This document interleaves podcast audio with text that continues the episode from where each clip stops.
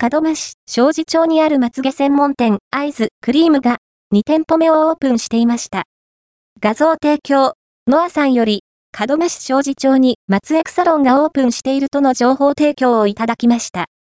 誠庄司子供園前にあるマンションクリエ門真1階に、まつげ専門店、アイズ、クリームが、2023年12月9日にオープンしていました。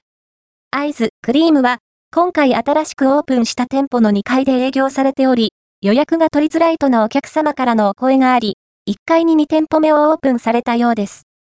店内は、とってもおしゃれな雰囲気に包まれていて、施術前からワクワクドキドキできる空間です。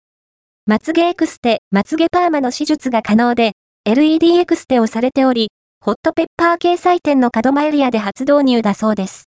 パーソナルカラーの資格を取得したアイリストさんも、いらっしゃるのでのカラーエクステで似合う目元が見つかったり、大手エクステメーカー松風の商材を使用した高品質の毛質となっているようです。